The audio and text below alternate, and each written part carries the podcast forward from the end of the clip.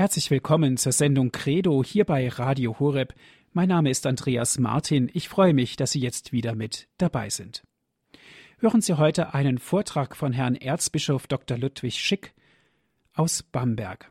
Das Thema des Vortrages lautet Das Einmaleins des Glaubens wieder lernen. Herr Erzbischof Schick hat den Vortrag im Rahmen einer Katechese in der Kirche St. Peter in München gehalten. Ich wünsche Ihnen nun viel Freude beim Zuhören mit dem Vortrag von Herrn Erzbischof Dr. Ludwig Schick, das Einmaleins des Glaubens wieder lernen. Liebe Schwestern und Brüder, jetzt möchte ich zu Ihnen über das Einmaleins des Glaubens sprechen, das Einmaleins des Glaubens wieder lernen. Das Einmaleins des Glaubens wieder lernen, was heißt das und wie geht das? Bevor wir diese Frage beantworten, müssen wir zunächst uns doch noch einmal darüber verständigen, was wir denn eigentlich unter Glauben verstehen. Im Hebräerbrief heißt es, Glaube aber ist Feststehen in dem, was man erhofft, überzeugt sein von Dingen, die man nicht sieht. Das ist eine ziemlich theoretische Aussage. Aber im Neuen Testament, vor allen Dingen in den Briefen des Apostels Paulus, Petrus, Johannes, Jakobus, da wird über hundertmal über den Glauben der Christen gesprochen. Und zwar aus ganz verschiedenen Perspektiven, in ganz verschiedenen Situationen, Umständen und Bezügen. Und wenn man all diese Aussagen zusammennimmt, dann wird daraus ein ganz lebendiges Bild von dem, was Glauben im Christsein eigentlich bedeutet. Aber, liebe Schwestern und Brüder, ich möchte Sie mitnehmen auf eine Entdeckungsreise, was denn dieser Glaube eigentlich bedeutet. Und ich möchte da vielleicht einen kleinen Umweg machen, aber ich finde, dieser Umweg, der kann uns sehr deutlich machen, was das Eigentliche, das Besondere, das Wesentliche des christlichen Glaubens ist lassen Sie uns einen Augenblick auf den Glauben der anderen Religionen schauen. Beginnen wir beim Islam. Ich habe großen Respekt vor unseren muslimischen Geschwistern, die wirklich Gläubige sind.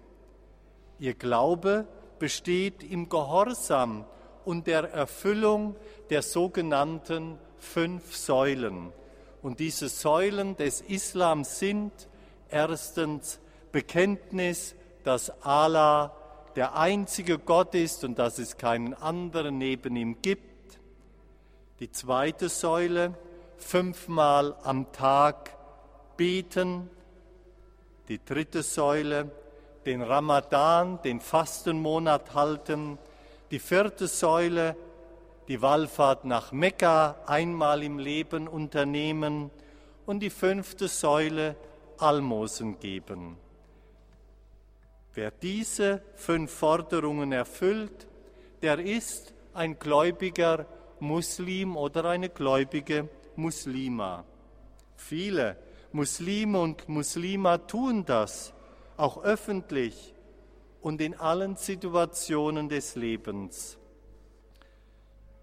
Das ist bewundernswert. Wir Christen, wir schämen uns manchmal öffentlich zu beten. Ich sehe oft, wenn ich reise, in den Flughäfen Muslime, die ihre täglichen Gebete verrichten, an den Arbeitsstellen und anderswo. Und sie halten den Fastenmonat mit ganzer Strenge. Glaube aber ist im Islam eben der gläubige Vollzug dieser fünf Säulen. Glaube ist im Islam mit Gehorsam diesen fünf Forderungen gegenüber gleichgesetzt. Nehmen wir noch einen anderen religiösen Glauben, den Glauben der Buddhisten. Der Buddhismus unterscheidet sich von den sogenannten monotheistischen Religionen, vom Judentum, vom Christentum, vom Islam sehr, denn der Buddhismus kennt keinen einen Gott. Deshalb heißen ja diese drei Religionen, Judentum, Christentum, Islam, auch monotheistische Religionen. Für den Buddhismus besteht der Glaube darin, dass der Mensch immer bedürfnisloser wird, damit er sich dann selbst erlöst und ins Nirvana, die ewige Glückseligkeit eingeht. Der Buddhist will deshalb alle Sehnsüchte und Süchte, alle Leidenschaften und Begierden ablegen. Durch viele Wiedergeburten, in denen er eben alles, was Leidenschaft, was Sucht und Sehnsucht ist, ablegt, gelangt er schließlich in den Zustand des Nirvana, der völligen Zufriedenheit, des völligen Friedens. Der Glaube des Buddhismus ist Selbsterlösung durch Askese. Und der Hinduismus, der Glaube der Hindus, das ist eigentlich Ethik. Der Hinduismus kennt viele Götter, die alle den Menschen helfen, ein ethisches, moralisches Leben zu führen und so als Menschen und Gesellschaft in die Harmonie zu gelangen. Harmonie ist im Hinduismus eigentlich das, was die Menschen anstreben. Und der Glaube der Hindus, der ist Verwirklichung von ethischen Grundsätzen, die eben zu dieser Harmonie führen. Und noch ein Glaube, der Glaube des Judentums, auch der ist gehorsam zu den zehn Geboten, zu Gottesverehrung und Nächstenliebe, zu den Reinheitsvorschriften. Die Halacha hat 600 Gebote und die Haggadah ebenso viele. Und der fromme Jude muss sie alle einhalten. Aber im Judentum klingt auch bereits etwas an, was dann für das Christentum, das Einzigartige des Glaubens ist, nämlich eine persönliche Beziehung zu Gott. Schon im Alten Testament kann der Mensch eine persönliche Beziehung zu Gott haben, indem er mit Gott reden kann, vor Gott klagen kann, seine Not, seine Bedürfnisse, auch seinen Frust und seinen Ärger und natürlich auch seine Freude und sein Glück ausdrücken kann. Die Psalmen sind ein Beispiel dafür. Aber der Gott Abrahams, Isaaks und Jakobs, der Gott Jahwe des alten Bundes, ist und bleibt doch für den Menschen unerreichbar und fern. Auf diesem Hintergrund, liebe Schwestern und Brüder, auf dem Hintergrund des Glaubens dieser Religionen kann man nun besser sehen und feststellen, was denn der christliche Glaube ist und das Besondere an ihm. Dazu möchte ich Sie einladen, noch einmal auf unseren hochverehrten, emeritierten Papst Benedikt zu schauen, der in ganz besonderer Weise hervorgehoben hat, ja quasi in seinen Predigten, Ansprachen, in seinen Büchern und Schriften herausgearbeitet hat, was das Eigentliche und Wesentliche des christlichen Glaubens ist. Nämlich, christlicher Glaube ist Beziehung. So sagt Papst Emeritus Benedikt immer wieder. In seiner ersten Enzyklika Deus Caritas Est schreibt er Folgendes. Hören Sie gut zu. Wir haben der Liebe geglaubt. So kann der Christ den Grundentscheid seines Lebens ausdrücken.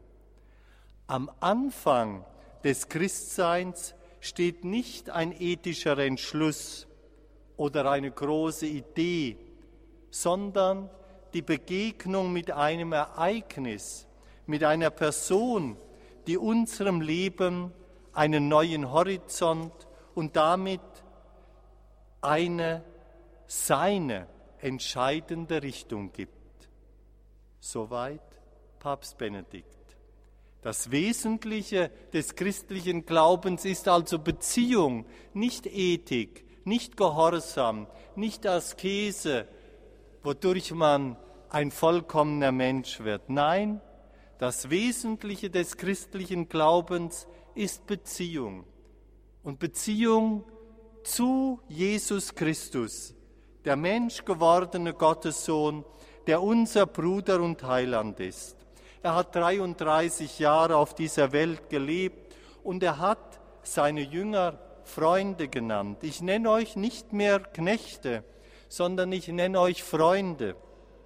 So heißt es im Johannesevangelium. Und diese Freundschaft, dieses Freundschaftsangebot, das gilt uns allen, allen, die den Namen Christ tragen, vom Anbeginn der Kirche bis zu ihrem Ende. Das gilt für alle, die getauft sind, für alle, die sich zu Christus bekennen. Sie alle sind in die Freundschaft Jesu hineingenommen. Christlicher Glaube ist Beziehung zu und Freundschaft mit Jesus Christus. In seiner letzten schriftlichen Botschaft an uns Christen, das ist das Wort zur Fastenzeit 2013.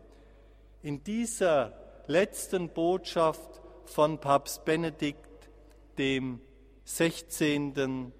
an uns Christen, schreibt er Folgendes. Und das Ja des Glaubens kennzeichnet den Beginn einer großartigen Geschichte der Freundschaft mit dem Herrn, der unser gesamtes Leben erfüllt und ihm vollen Sinn gibt. Gott genügt es aber nicht, dass wir seine bedingungslose Liebe annehmen. Er beschränkt sich nicht darauf, uns zu lieben, sondern will uns zu sich ziehen und so tiefgreifend verwandeln, dass wir mit dem heiligen Paulus sagen können, nicht mehr ich lebe, sondern Christus lebt in mir. Christlicher Glaube besteht in Beziehung und Freundschaft mit Jesus Christus.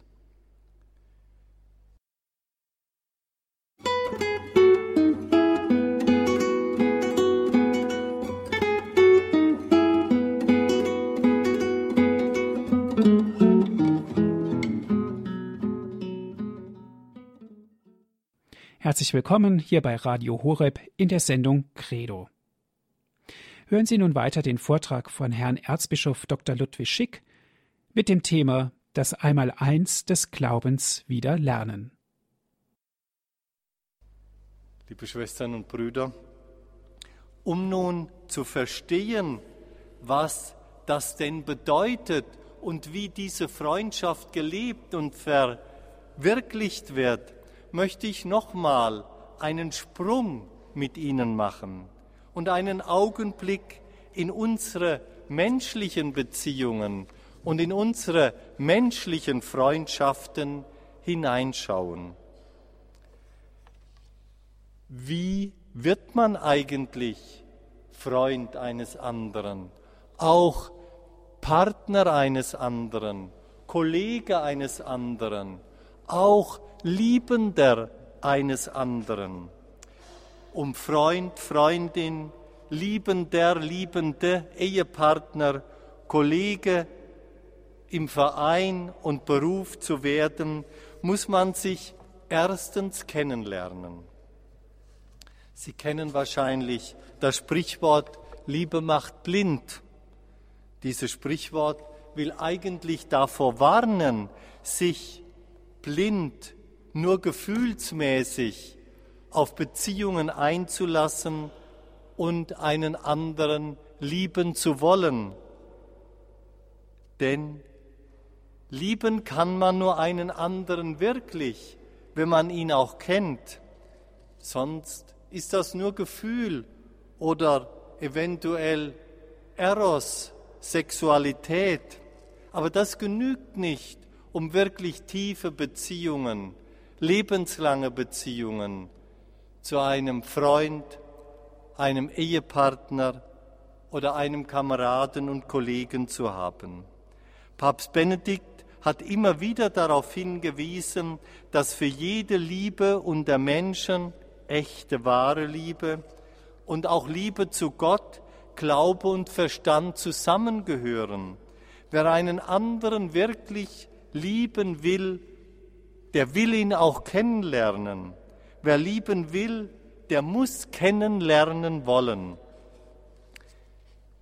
Ich rate Ihnen und empfehle Ihnen einmal von Saint-Exupéry, der kleine Prinz, im Hinblick auf Freundschaft und gute Beziehungen zu lesen. Dieses Büchlein widmet sich ja diesem Thema. Der Fuchs und der kleine Prinz, die darin die Hauptrollen spielen, kommen sich Tag für Tag ein bisschen näher. Nicht so schnell, nach und nach, denn um sich wirklich kennenzulernen, muss man sich auch Zeit lassen. Und so im täglich ein wenig mehr aufeinander zugehen, miteinander sprechen, sich anschauen, so lernt man sich kennen und so wird man wirklich zum Freund und zum Liebenden und zum Partner und zum echten Kameraden. Um Freunde, liebende Ehepartner und echte Kollegen zu werden, muss man sich kennenlernen. Denn man muss den Charakter des Freundes, der Freundin, des Ehepartners und Kollegen kennenlernen. Man muss seine Vorlieben, seine Stärken und auch seine Schwächen kennen, um damit umzugehen. Und dieses Kennenlernen, das währt eigentlich ein ganzes Leben lang. Kennenlernen ist die erste Bedingung, um echte Beziehungen zu pflegen und Freundschaft zu haben. Und das Zweite, zur wirklichen Freundschaft gehört, dass man gemeinsame Ziele hat. Schon die Philosophen der Römer, ganz besonders Cicero, der definiert, beschreibt Freundschaft so. Freundschaft, sagt er, ist idem wolle, idem nolle. Das heißt, Freundschaft ist das gleiche Wollen und das gleiche Nichtwollen. Und noch einmal, Saint-Exupéry hat in einem Text folgenden Vers festgehalten. Liebe besteht nicht darin, sich gegenseitig in die Augen zu schauen, sondern darin, gemeinsam auf ein erstrebenswertes Ziel zu blicken. Ja, zu Freundschaft, Liebe und auch Kollegialität gehört, gleiche Ziele haben, für das gleiche Eintreten, das gleiche Wollen und das gleiche Nichtwollen. Freundschaft, Liebe, Ehe, die keine gemeinsamen Ziele haben, die fallen bald auseinander. Man sagt zum Beispiel bei der Ehe, Kinder schweißen zusammen. Das ist auch so. Und warum ist das so? Weil Kinder dann das Ziel sind, auf das Ehepartner gemeinsam hinschauen. Das hält zusammen, das schweißt zusammen. Und ein drittes. Zur Freundschaft, zur Liebe gehört, dass man miteinander spricht, dass man sich Zeit füreinander nimmt. Im Gespräch, das immer auch ehrlich und offen sein muss, muss man auch Schwierigkeiten ausräumen. Und man muss auch miteinander feiern. Keine Freundschaft, keine Ehe, keine Kameradschaft in Vereinen, selbst am Arbeitsplatz, die besteht, wenn nicht auch miteinander gefeiert wird.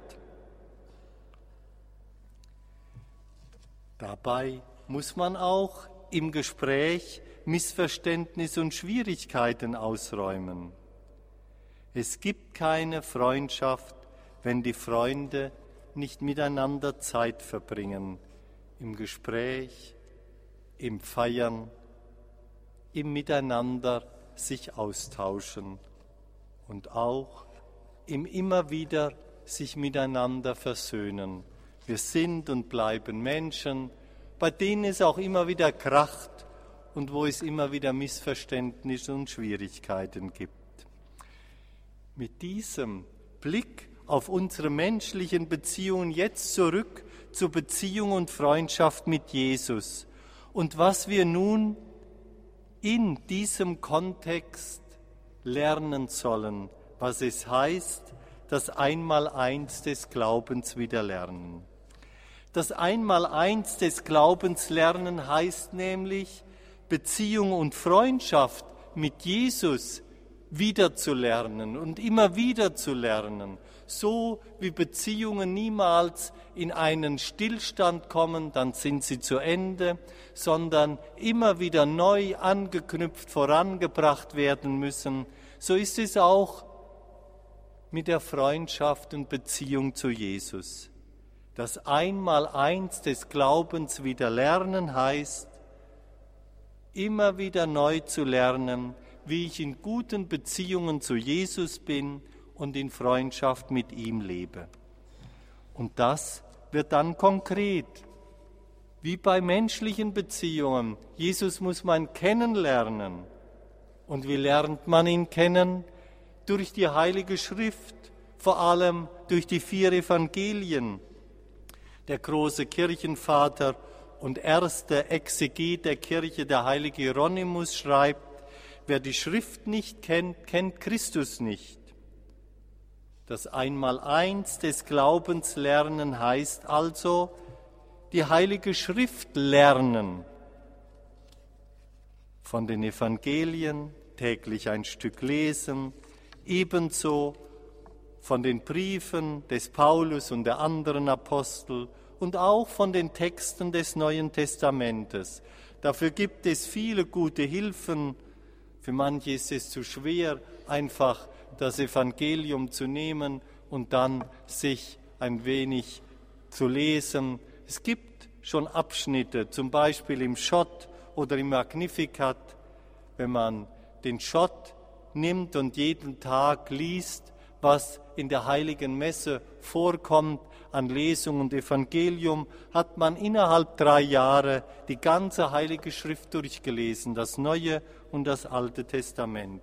Dazu braucht es nicht viel, eine Viertelstunde, Viertelstunde Freundschaftspflege, das ist doch nicht zu viel mit Jesus. Jesus kennenlernen heißt natürlich auch das Glaubensbekenntnis kennen, es auswendig aufsagen können, das Große und das Kleine. Das Glaubensbekenntnis ist ein Kompendium der Kenntnis Christi. Und wenn man es langsam liest. Ich habe vor zwei Jahren ein Büchlein geschrieben, Freude am Glauben, aus den Artikeln des Credos, den zwölf. Wenn man die Artikel spricht, dann geht einem Gott auf, dann geht einem Jesus Christus auf, der Heilige Geist, die Kirche und unser ewiges Leben. Das Einmaleins des Glaubens lernen heißt, die Heilige Schrift kennen und das Glaubensbekenntnis aufsagen können, um die Freundschaft mit Jesus zu stiften und zu erhalten. Auch für die Freundschaft mit Jesus ist das gleiche Wollen und das gleiche Nichtwollen unabdingbare Voraussetzung. So wie das gleiche Wollen das Gleiche nicht wollen, auf das gleiche Ziel hinschauen, für menschliche Beziehungen wichtig ist, so auch für die Beziehung und Freundschaft mit Jesus. Und wie schauen wir auf das Gleiche hin? Ich habe es eben in der heiligen Messe schon gesagt. Jesus Christus wollte das Reich Gottes auf diese Welt bringen. Gerechtigkeit, Friede und Freude für alle Menschen. Wer Freund Jesus sein will, der blickt mit ihm auf dieses Ziel und tut dann etwas mit ihm für das Reich Gottes. Und da gibt es tausend Möglichkeiten. In der Pfarrei mitwirken, sich ehrenamtlich engagieren, Besuche bei älteren Menschen, bei Asylanten helfen, dass sie Deutsch lernen und sich integrieren, in einem eine Weltkreis mitwirken, um sich für die Armen in Afrika, Asien zu engagieren, als Ministrant, als Lektor, als Vorbeter tätig sein. Alles Möglichkeiten, mit Jesus etwas für das Reich Gottes zu tun, Beziehung zu ihm zu pflegen und zu halten, mit ihm das Gleiche wollen und das Gleiche nicht wollen. Und drittens ist es natürlich auch für die Beziehung zu Jesus wichtig, mit ihm zu sprechen. Wer nicht immer wieder mit Jesus spricht, und das heißt betet, der kann nicht in dieser Freundschaft leben. Jesus kann man seine Freuden mitteilen, seine Sorgen sagen. Das hält die Freundschaft lebendig. Das Gebet das Sprechen mit Jesus sein soll, ist die Seele der Freundschaft mit ihm.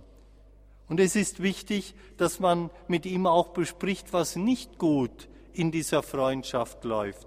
Wenn man doch etwas nicht gewollt hat und nicht getan hat, was Jesus will, oder etwas getan hat, was er nicht will, wir sagen, gesündigt hat, dann muss man auch mit ihm das besprechen, sich bekehren, wieder gut machen, die Freundschaft wieder zusammenbringen.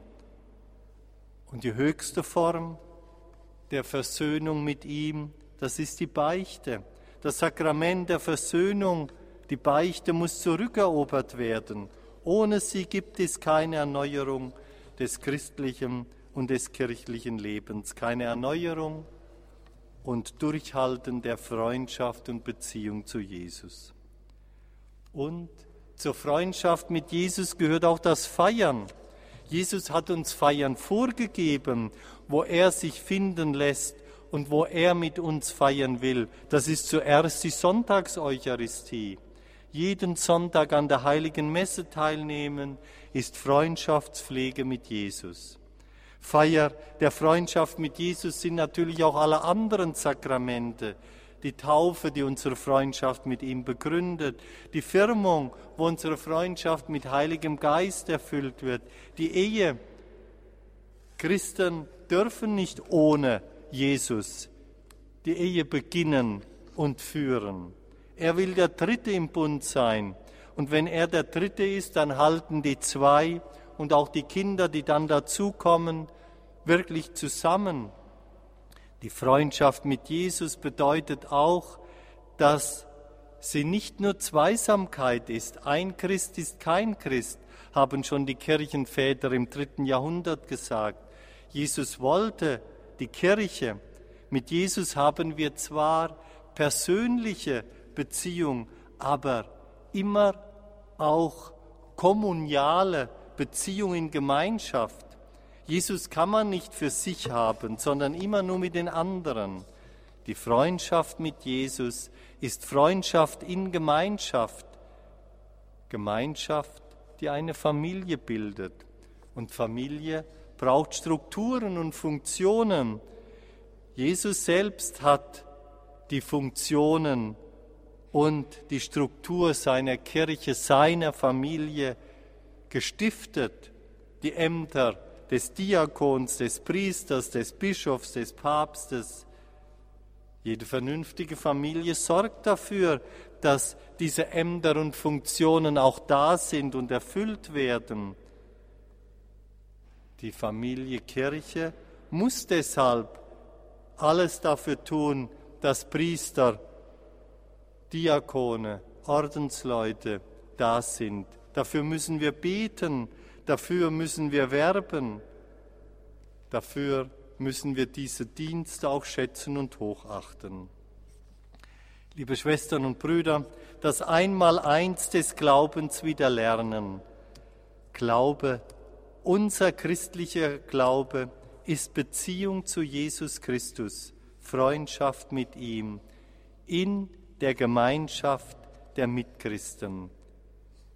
Damit wir in dieser Freundschaft leben, dafür müssen wir das Einmaleins des Glaubens wieder und immer wieder lernen. Das ist ein Lernprozess fürs ganze Leben. Und das bedeutet, ich fasse es zusammen, die Heilige Schrift und das Credo und den Katechismus kennen, um Jesus kennenzulernen. Das Zweite, beten, allein und miteinander, um im Gespräch Freundschaft mit ihm zu pflegen. Jeder muss einen Gebetsschatz auswendig kennen. Das pflegt die Freundschaft mit ihm. Und drittens, der christliche Glaube verlangt zu lernen, mit Jesus Christus zu feiern. Die Sakramente, Eucharistie, Buße, Taufe, Firmung, Ehe, Priesterweihe und Krankensalbung. Freundschaft mit Jesus heißt lernen, dasselbe wollen und nicht wollen wie er. Das heißt, die Gebote lernen, die zehn Gebote, das Hauptgebot der Gottes und der Nächstenliebe, die goldene Regel. Und den Glauben lernen in all diesen einzelnen Dimensionen der Schrift und des Glaubensbekenntnisses, der Sakramente, der Gebote und der Seligpreisung. All das ist nicht dafür da, dass unser Kopf voll wird, damit wir viel wissen, sondern all das sollen wir lernen und tun, damit unsere Beziehung zu Jesus Christus erfüllt ist, damit unsere Freundschaft lebt in Wahrheit, Leben und Liebe. Amen. Sie hörten einen Vortrag von Herrn Erzbischof Dr. Ludwig Schick mit dem Thema Das Einmaleins des Glaubens wieder lernen. Wenn Sie gerne diesen Vortrag noch einmal nachhören möchten, bestellen Sie sich einen CD-Mitschnitt. Die Telefonnummer unseres CD-Dienstes lautet 08323 9675 120. Noch einmal die Telefonnummer 08323 9675 120. Wenn Sie von außerhalb Deutschlands anrufen, bitte vorab 0049 wählen, dann geht es weiter mit der 8323 9675 120. Auf unserer Internetseite www.hore.org